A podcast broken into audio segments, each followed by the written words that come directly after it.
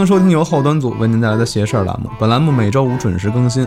如果您有一些有意思的故事和经历，可以投稿给我们，也可以直接来节目里和大家一起聊一聊。想跟大家一起交流的话，可以加我们小编微信，小编会拉您进我们的微信群，微信号呢是幺七六幺幺零零零五七九。节目里讲的呢，都是我们从朋友那儿听到的一些故事，咱们听节目呢图一乐，别较真儿。我是主播东川，我是安旭，大家好。我们神棍局呢越来越壮大了，嗯，我们常驻嘉宾也越来越多。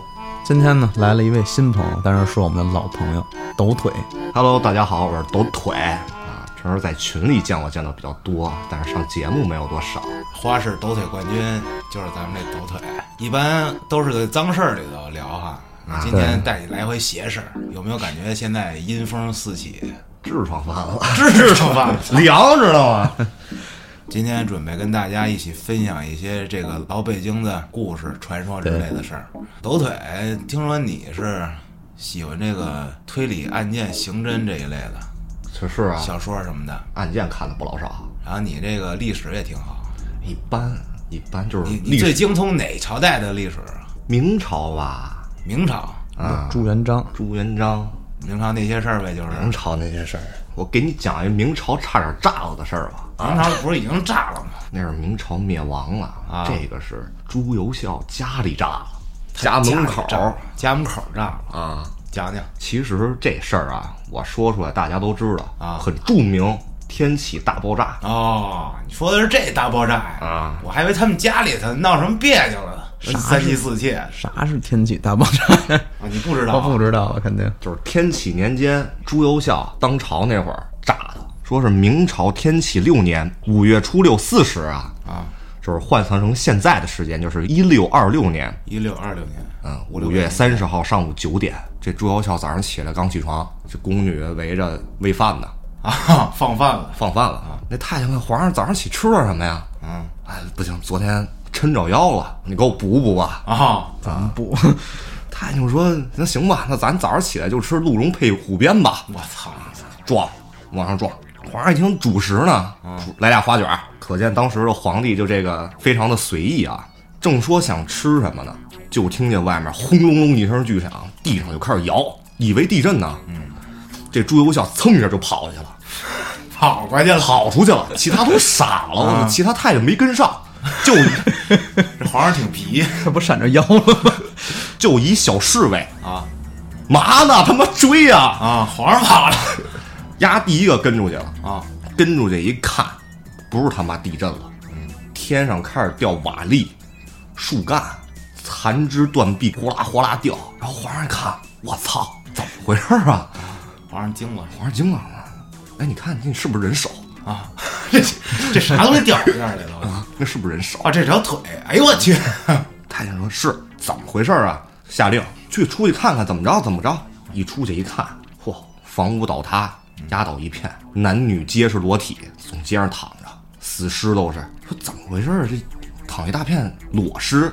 那查查爆炸地点哪儿炸了？哪儿炸了？王工厂炸了。王工厂是啥呀？王工厂啊，王工厂当时就是那个时代的工部制造厂局和存放火药的地方，那等于现在在哪儿呢？就现在相当于光彩胡同西城区复兴门桥旁边光彩胡同是吗？啊，棺材胡同它叫光彩啊，胡同。光彩胡同，胡同啊，它后来就是谐音棺材胡同棺材胡同啊，升官发财嘛升官发财啊！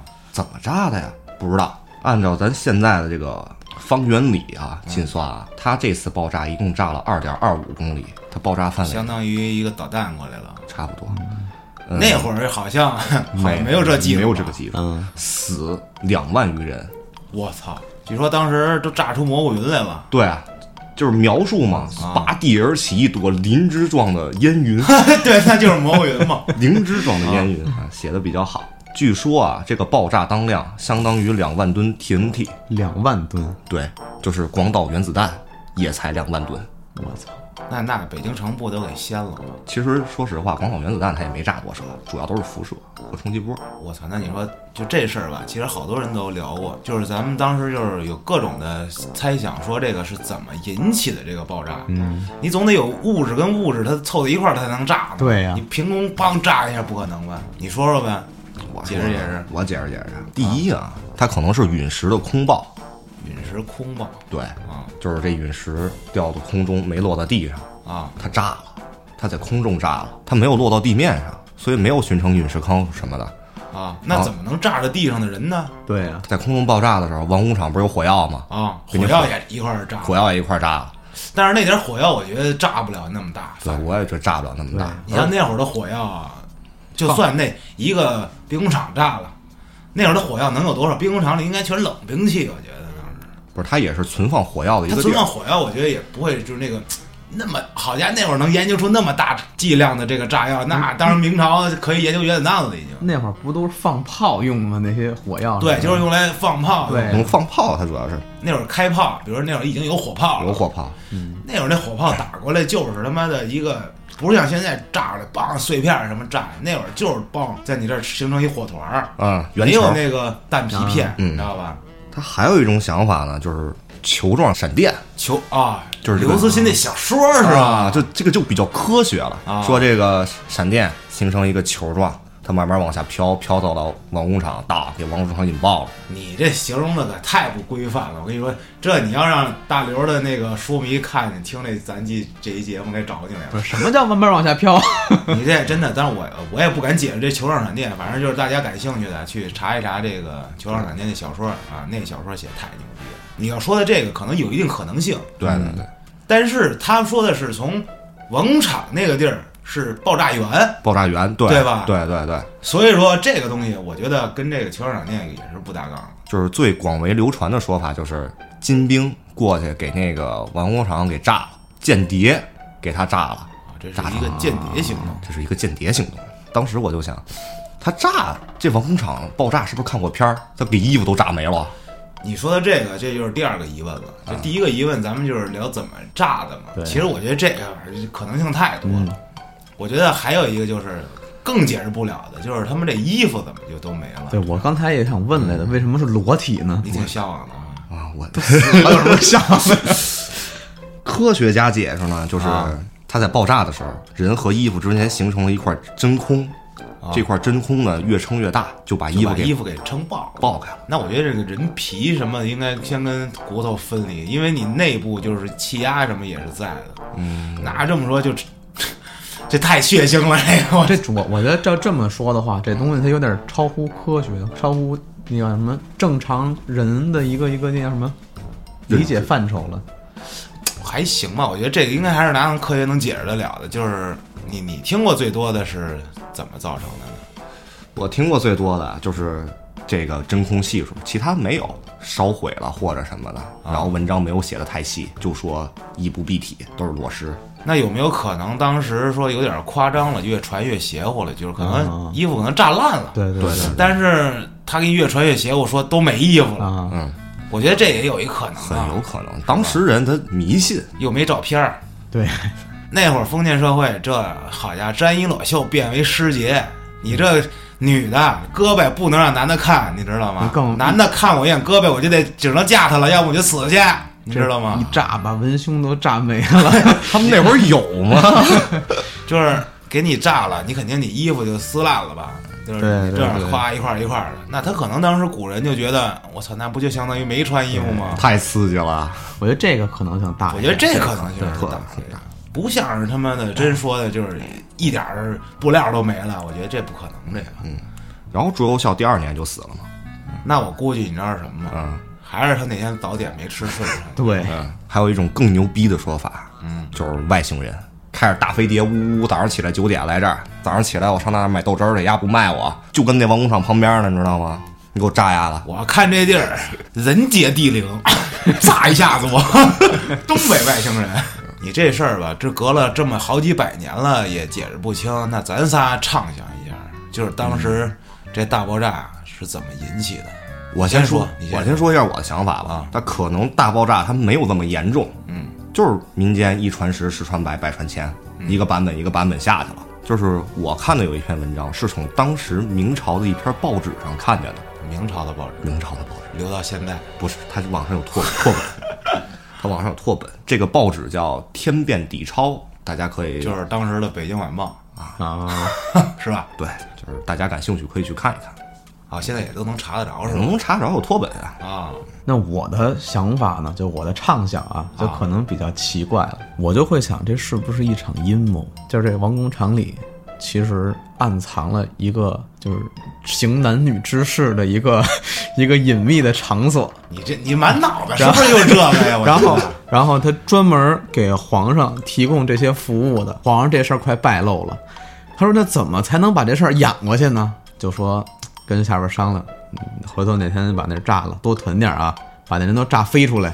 然后把这帮人都给我叫过来。对，对对，然后当一炸，炸出来。然后皇上说：“这事儿太奇怪了，还演。”哎，我腰疼了。这皇上他怎么回事啊？他第二年才死，他有点死的慢，他应该第二天就死。我操！不是，主要是这么说，这个故事有一个漏洞，我都皇上了，我用在王工厂，你给我挤一柴房来，然后我他可能觉得那样刺激。对他不能让别人发现自己那么 你呀，变态。别聊了，我觉得你 你，哎呀，晚上翻牌子到飞子屋里问呀出台吗？你这，我带你去好玩的地儿，我跟你说，就那儿刺激，那地儿，哎，换换一个话题，换一个话题。我说说吧，我说说我想法。我觉得我还是更倾向于这个当时的这个王工厂，它里边有火药，火药自炸，就是一些事故炸的。它那些火药一炸也能炸一下子，但是那些具体的死亡人数啊，包括炸出来的这个影响范围，我觉得这个数就是有点夸张了。还是按我说的那个，可能衣服炸的有点稀碎，就那种的，是吧？当时就报道就是说，哎呀，不忍直视啊，啊，这太淫乱了，这胳膊都露出来了，大雕。这 真太脏了。啊就是他们可能觉得那样啊，就是就相当于不穿衣服了，然后写在报道里。哎，也可能当时那报社在互相竞争，哎对对下边有人看。但是这件事儿，我觉得就是也他妈的无从考证了，对，你只能就自己想一想这件事儿呢还有后续，啊。这个后续呢就比较悲惨了。当皇上呢回到皇宫的时候，这太监呀跟他说件事儿，说皇上奏您件事儿。皇上心烦意乱啊，我操，我这家门口刚炸，是我这帮妃子全让我炸死了。你说吧，哎呦，不敢说，你说吧，不说砍你头啊！啊 你儿子死了，他有一半岁的儿子，怎么死的？吓过去了，给吓死了。吓死了。从此之后就一蹶不振。关于朱由校啊，还有朱由检他们那两波皇帝，这电影里的电视剧也演了不少了，那是属于相当有名的荒唐皇帝，有点意思。咱们就不跟节目里说了，这大家感兴趣去看一看，多的是，那故事多了。对于明朝啊，还有很多这个流传的故事，咱提两个吧。大家都知道这朱元璋传奇皇帝是吧？出生的时候天显异象，这长得也异象，跟廖凡似的长得。大家都知道，朱元璋有拜把子兄弟，嗯，什么胡大海、徐达，还有一个最著名的谁，刘伯温。对，刘伯温，咱之前跟道爷也聊过，那也是属于道家的。他们这传说就更多了，听过评书的朋友们应该知道不少。但是我觉得听咱们邪事儿的很少有听评书的吧？你听吗？我听啊，我我不安利你，你听吗？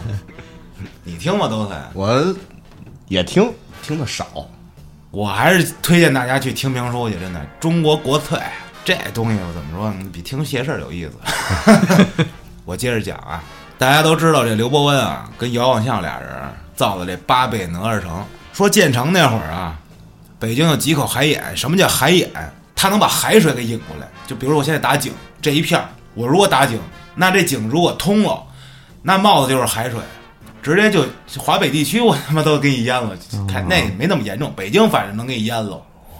当时北京有俩大海眼，一个在这个咱们西边儿京西这玉泉山这儿，一个在北海。后来发现一个在北新桥，现在的北新桥。嗯，原来那会儿还不叫北新桥呢。当时啊，玉泉山这大海眼被一个大庙给镇住了，嗯，就是封在那大庙底下了。这一片儿就是你挖不了。北海那个呢，就现在那大白塔压着呢。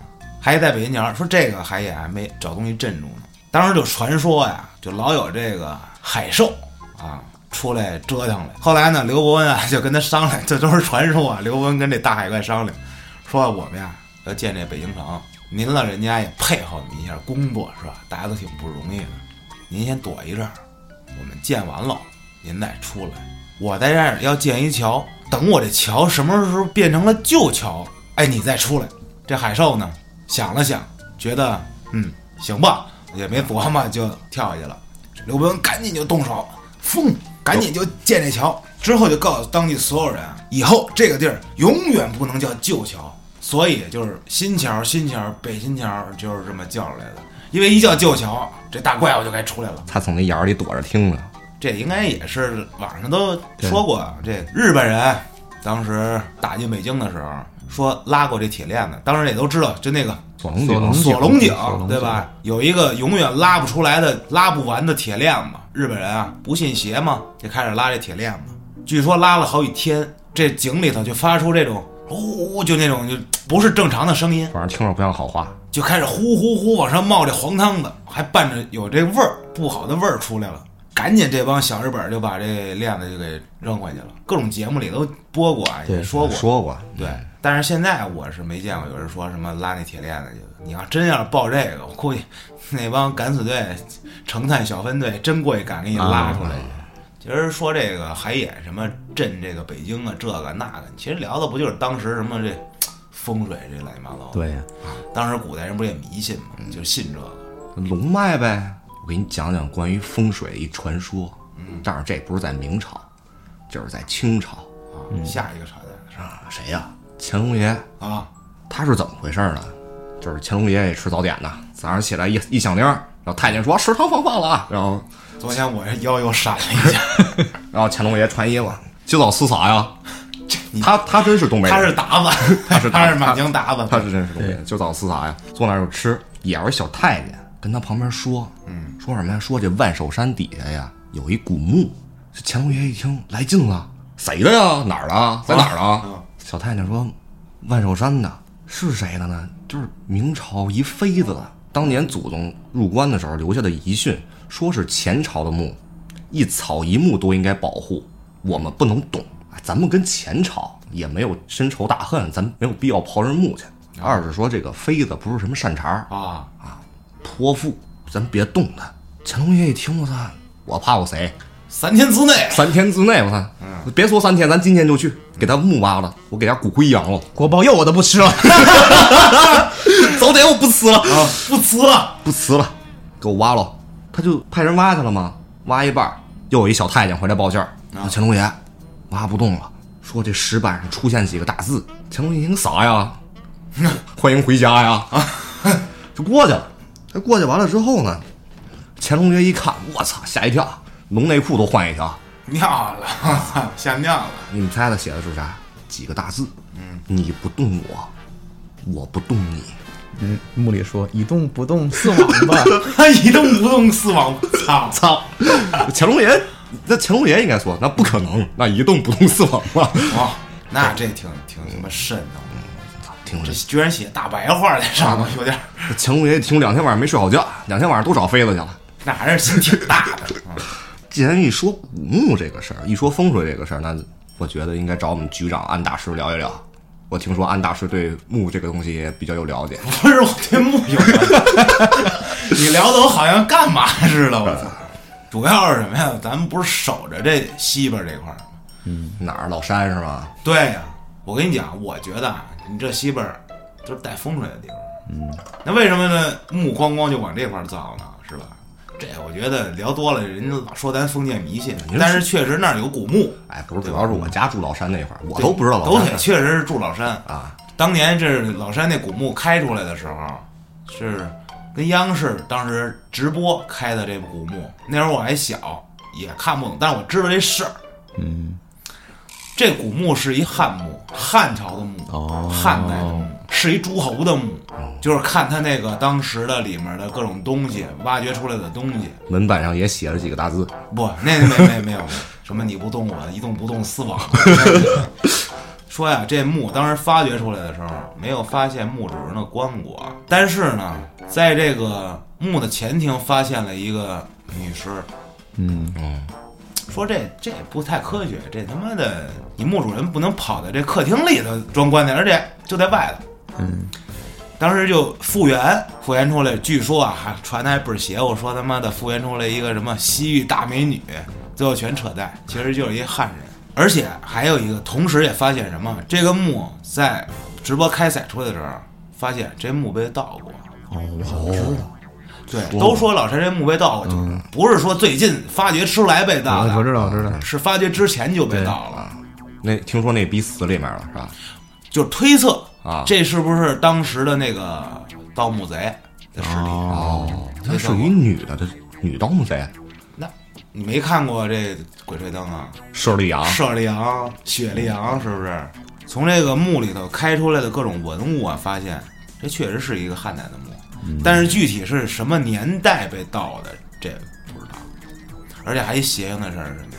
盗洞大家都知道吧？就是得看看这些小说的都是挖这个盗洞，好像什么得用什么洛阳铲子，什么就各种仪器，嗯，这些都不足为怪，因为可能是当时古代吧，奇门异术，嗯，对吧？说怎么邪呢？说这盗洞多大，你知道吗？有咱们吃面这海碗这么大，中号海碗，就是刺猬弄呗。就就是跟你脑袋差不多圆。哦，正常人脑袋，你拿手抱住自己脑袋，你放过来，就那么大。这人根本就不可能上下。再一个，你人就算能有缩骨功，你上下你怎么运东西啊？对呀，对吧？你运不了东西。当年火了一阵儿，这老人这汉墓，当时这个老山这一块儿啊，是一个墓群，就它不是光有这一块汉墓，哦，就是有好多的这个，比如说大户嗯，或者什么的，他迁坟或者什么的，都往这老山那块儿迁。所以我觉得这块儿他可能是真是当年就是带风水，有风水，对吧？有几个现在百度都能查得着的，这有点名儿的人都在这老山葬了。当然有一个姓龙的，是一军阀啊，他是一军官，当时就是张作霖那会儿，啊，哦，他应该属于是呃跟孙中山不太对付的那一派的。被打败了之后，他们一家子把祖坟，他是从广东那边，他就迁到这边来，对，他直接迁北京来了，他人就住北京来了。哦，就把墓移到这老山这儿来了。这是一个。当年还有一家姓周的，世代都是这种达官显贵，要么就是科学家，要么就是什么文学家呀，什么唱歌跳舞的，反正就各种领域牛逼。嗯，古代那会儿清朝那种的时候，就在这个老山这儿有他们家墓，这是周家坟儿。刚才说的那是龙家坟儿，这是两个最著名的坟儿。八宝山那咱们这革命烈士公墓，对不对？对，嗯对，当年日本人在这儿修过骨灰堂，就在长安街沿线，紧贴长安街。是不是老山骨灰堂？对，那就是那也跟我家边上。对是万达边上嘛，万达边上对吧？那人是当年日本人修的。我给大家讲讲那地儿什么样儿。它有一大台阶儿，上这台阶儿到头儿就是骨灰堂。这台阶儿呢分三个阶段，就是它梯形嘛。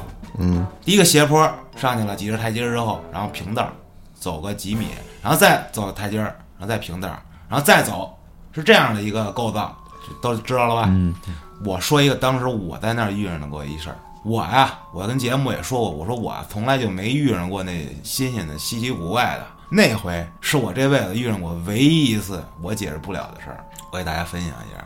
挺早的了，那会儿属于这个夏天刚到秋天这个过渡，嗯，我们呢夜里头也不算夜里吧，晚上七八点，那不是很晚啊，嗯，正遛弯儿呢，压马路遛到那儿了，说咱上上面待会儿去，因为从来也没上去过，嗯，家住这儿，从小也没上去，就知道有，就这么说，你们家住故宫边上，你天天上故宫里玩去，是吧？你你是北京人，你天天吃烤鸭呀，其实就是这意思。你住在这儿越近，反而你倒不去了。对，我说这回啊，咱去看看去。对，当然还有谁？还有秋儿，我们哥几个呢，就往这台阶上走，谁都可以上，这都没什么。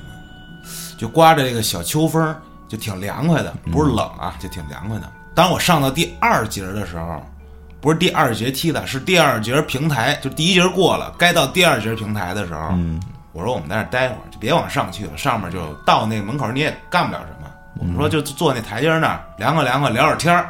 嗯，这时候从边上那林子，它因为它有树，嗯，它一个大上坡嘛，斜坡，它有边上有树，嗯，斜着种的树，从那小林子里头窜出好几条野狗，就死命的汪汪，就冲我们这个方向，就冲着我们叫。当然我就说，就滚，就吼一嗓子，不好使。就我就冲过去，我拿石头拽他们，接着叫，就不停的叫，就感觉是一家子野狗。我这时候我觉得有点瘆得慌，嗯，我说你，我操，没见过这野狗，我拿东西拽它都不怕我的。我们这还这么多人，而且我们根本就没招他们呀，嗯，主动窜上来冲我们叫。我说得了，嗯没准咱们扰了他们地盘了，嗯是吧？咱们走吧，就下去。下台阶儿什么事儿没有。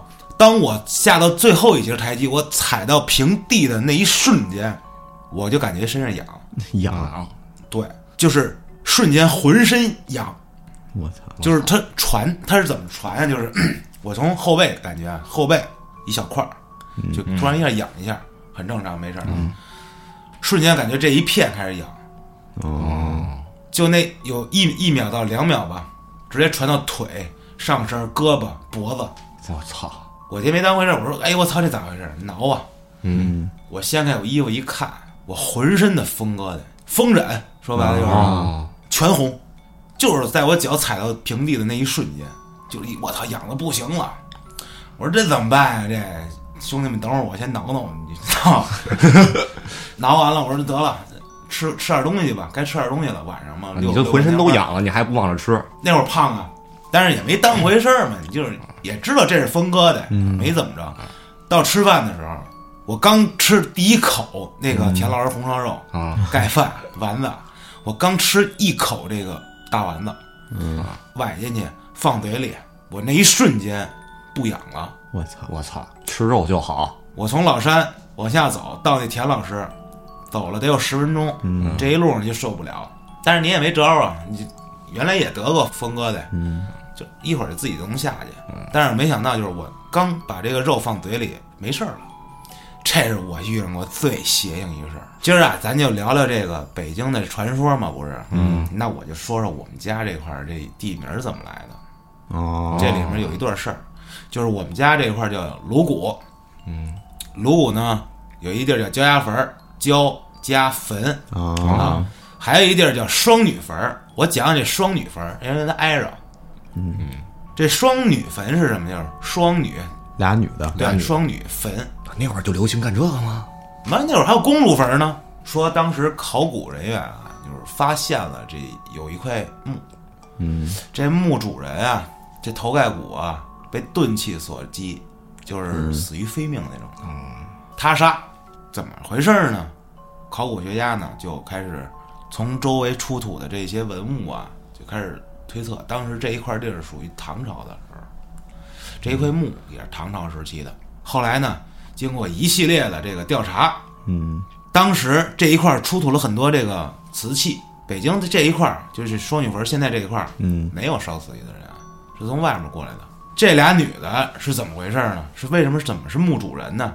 这故事是这样的：当年这俩女孩啊，她们家里是专门烧窑的，做这种瓷器啊什么的，瓶瓶罐罐的，嗯，做这个东西的，做的特别棒。流年不利，家里不行了，但是手艺他俩会，逃荒，嗯，跑到北京来了，跑到我们家住的这地儿来了。啊就看当时说这地儿啊，一来到这儿，我操，你们这儿这土太牛逼了啊，啊！真的就是当时这个土质结构，就是你说你们这儿绝对能出好东西，我就拉着你们，咱一块儿就做这个，就做烧窑，就盖窑厂。嗯，当时这俩姑娘带着这些村民们嗯，发家致富了，真正的是叫传说中那叫什么土变黄金，啊，对吧？当时呢，这俩姑娘就受到村民的各种爱戴嘛。结果这事儿怎么着呢？遇上一波土匪，嗯，这天到这儿了，看见这俩姑娘了，要强暴她俩，那贞洁烈女啊，誓死不从啊，啊，那下场就对吧？可想而知。结果这他妈这土匪更孙子，嗯，操，你还不从我，我回你，给俩人直接扔煤窑里去了，就直接扔他们那烧窑那个坑里去了，啊太惨了。最后这俩女孩也没落着好下场。当时这个窑主管事儿的怜悯这俩姑娘，就把他们这尸骨啊建了一坟，就葬在这块儿了。陪葬品啊，就是当年的那些烧出来的东西，放在这块儿了。这么个事儿，你听着也挺那个，对，挺惨，挺惨的对吧？嗯，土都变黄金了，你都没命想。嗯，贞洁烈女啊，我是怎么评价这是北京西边这一块儿啊？我觉得啊，就是，尤其我家这，咱家咱俩家这一块我觉得就确实是这种墓比较多，嗯对坟比较多，对，扎堆儿。你这怎么说呢？咱也不好说，反正就是都凑到这儿来了，可能可能是个巧合吧。咱俩咱俩回头赶紧学写广告去吧。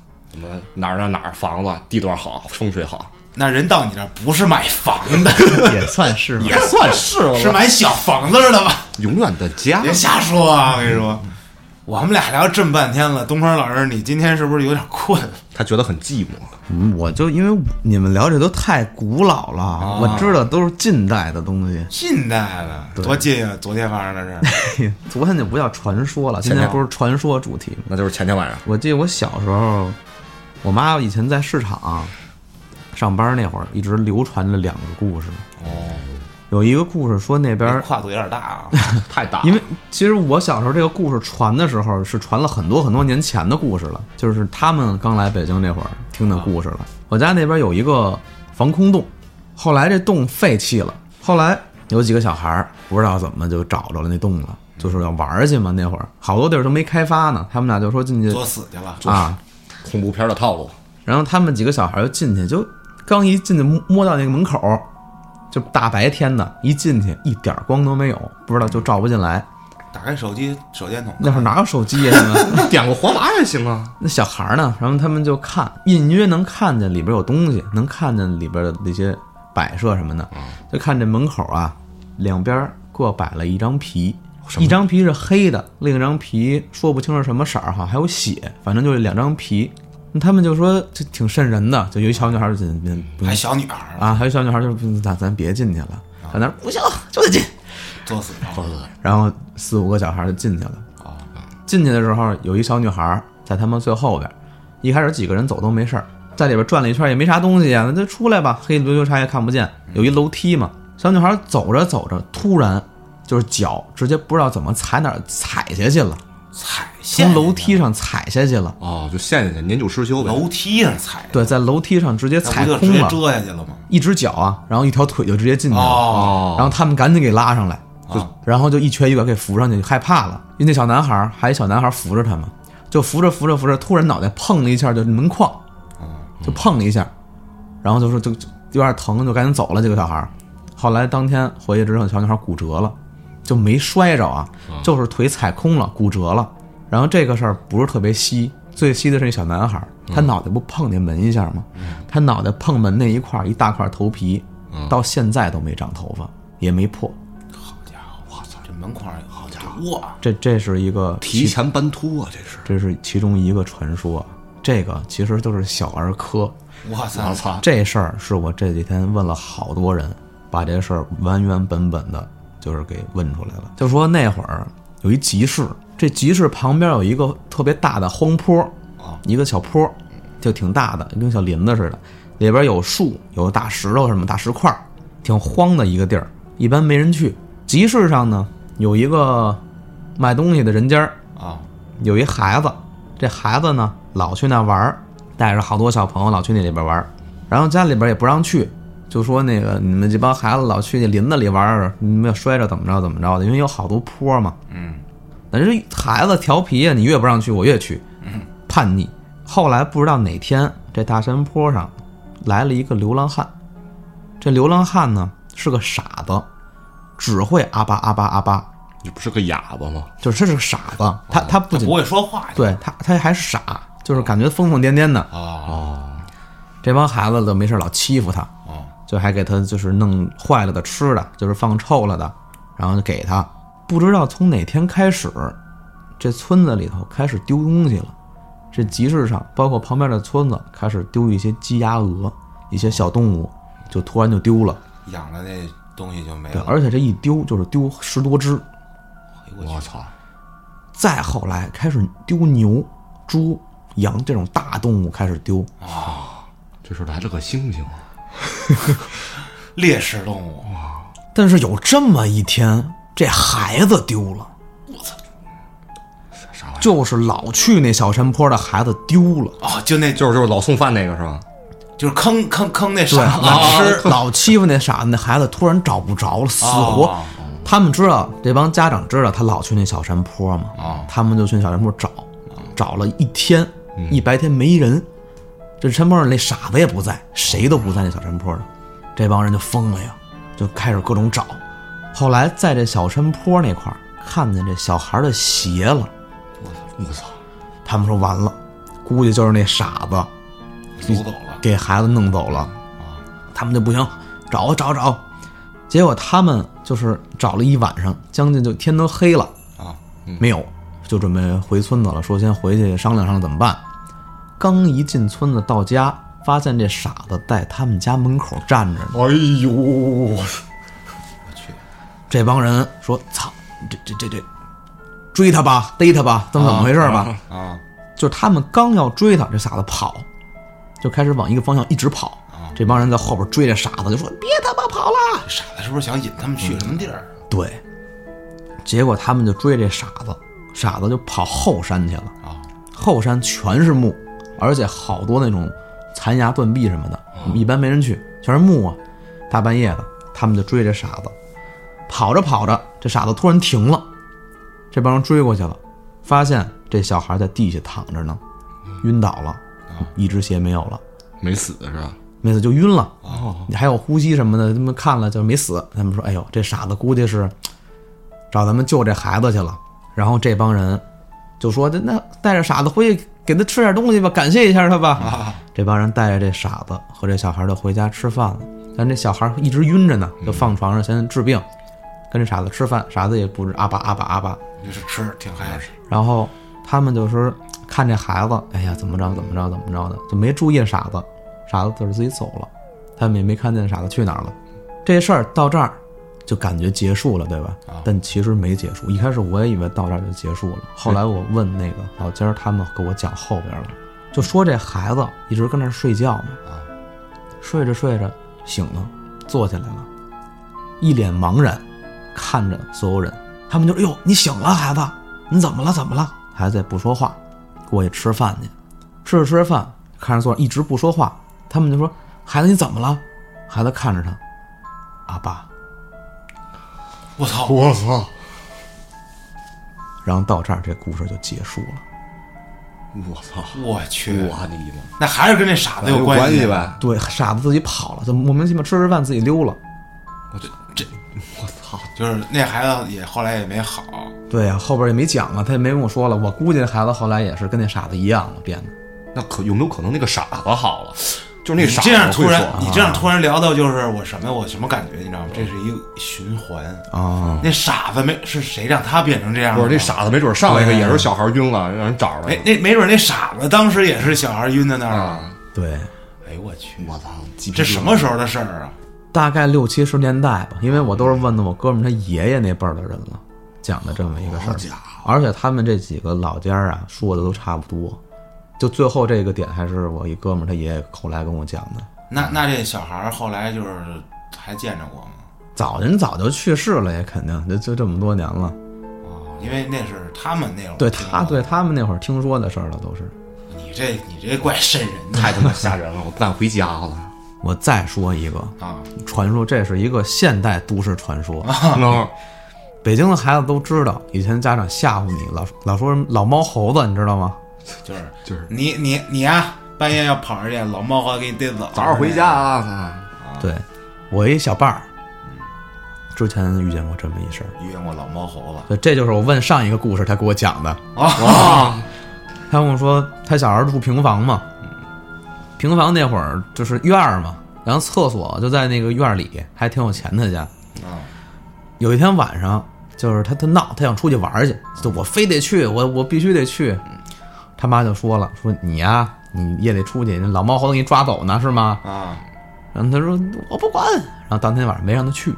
过了两三天，他又想去，我忘了是要去干嘛，好像有一夜事儿吧。他说就必须去，然后今天他就夜里背着偷摸的从被窝里爬起来，穿衣服偷摸出去。这么执着啊。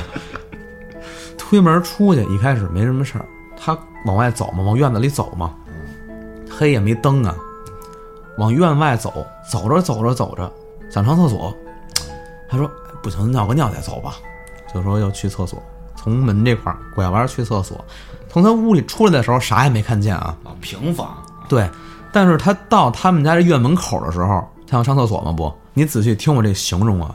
一开始他在屋子里往院子里看，啥也没有。嗯，他走到院子的大门口，他想上厕所，转身要去厕所。嗯，他转身的一瞬间，他就看见那厕所门口站着个东西，站着个什么东西？它是人形的还是兽形的？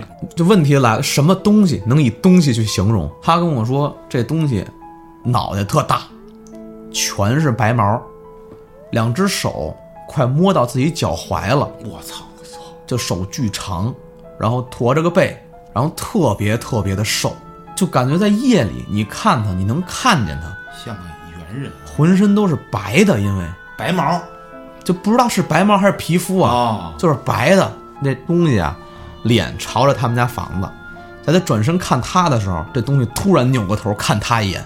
哎呦我去，他说这东西眼睛是红的，你看那些猫啊狗夜里冒着光的那种对夜里眼睛会发光嘛？他说那东西眼睛是红的，冒红光，就是盯着他，他一下就慌了，不敢动了。当时就说他也不说不知道是不是害怕了，动都动不了，就就站那愣在那儿，就看着，就是想喊，但是已经忘了喊了。他说，然后这东西不一直盯着他吗？啊，看了他两眼，这东西突然把头扭回去了，就感觉他跟我说，他感觉他不屑动他。不屑弄他，然后这东西转身就往他们家厕所旁边那墙那块儿走，院墙上走，就也没有说跑步啊或者怎么着，就是就走搭了俩胳膊，然后这么晃晃悠悠、慢慢悠悠的往往外走。啊，他看这东西不看他，往外走了。虽然那是个墙，他也不知道他要干嘛，他就转身就往回跑。